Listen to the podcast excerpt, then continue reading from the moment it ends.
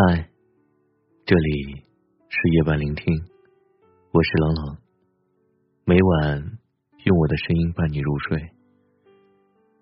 许多年前的老友约我聊天，让我听他七弟吐苦水。他的七弟小敏是我特别喜欢的男生。我看着他一点点从意气风发的文艺青年，变成现在稳重成熟的中年，办事靠谱。且才华飞扬，一落座吓了我一跳。原本帅气的小伙，脸也浮肿，眼袋也大，眼球密布着血丝。我关切的问他：“你没休息好吗？”他叹了口气，对我说：“压力大。”他运营一个品牌，前几年稳扎稳打，事态良好。到了二零一五年。股市一片红火，供不应求，趋势加快扩张速度，开了几家联营店。不料下半年形势斗转，哀鸿遍野，去库存，填补资金，亏空成了当务之急。朝廷之下，寝食难安。我问他亏空了多少，他答两三百万。我扑哧笑了，他问我笑什么，我给他讲了我的故事。去年上半年，我新戏开机前半个月，遭遇重大的变故，拍戏的钱没有着落，公司几十个人，月费用两百万，戏拍还是不拍，迫在眉睫。一部戏一点二亿的预算，直愣愣的竖在眼前。连个回旋的余地都没有。我心焦的半个月不能入睡，脸色发黄。有一天早上，生生的一口饭都吃不下去。去医院一查，肝硬化了。发愁不能解决任何问题，只会消耗自己的体能。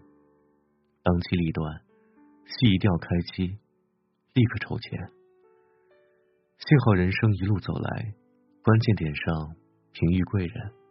不日款项到位，择日开机，把所有最坏的情况都考虑过了，再往后一帆风顺。导演、演员配合默契，戏的质量堪称一流，很快便销售了出去，只欠播出的东风。今年年前刚飞到新加坡，犒赏我去年的辛劳，欢喜过年的我。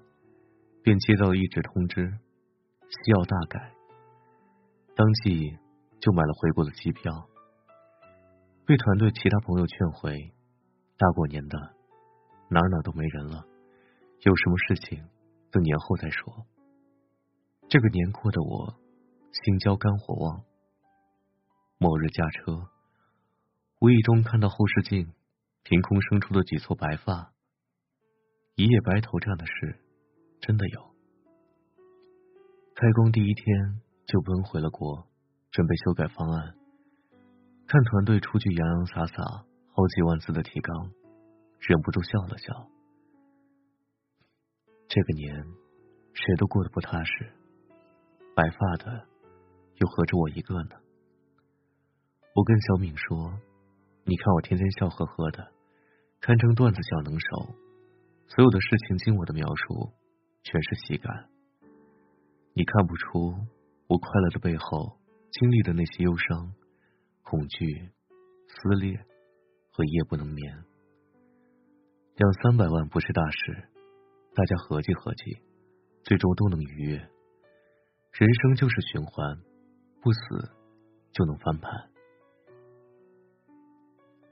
昨晚见一个小姐妹，不无哀伤的说要离婚了。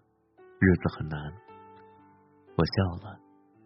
谁告诉你离婚是坏事的？我也离了，不是挺好的吗？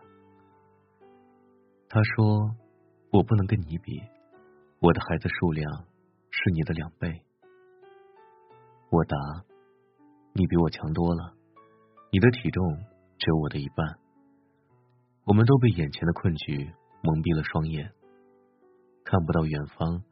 还有朝阳在升起，几年前，我困在情障里面走不出来，长江文艺的金社长跟我说：“你呀，别太当真了，你就当是一场游戏。”我当时有些诧异，感情如何能当游戏？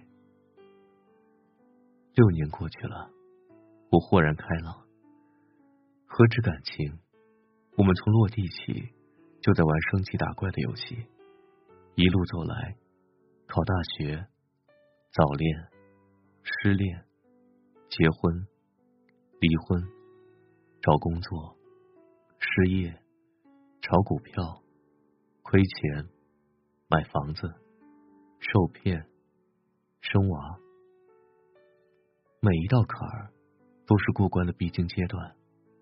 坎儿全过完了，人生也就 game over 了。别太认真了，只要不死就能重来。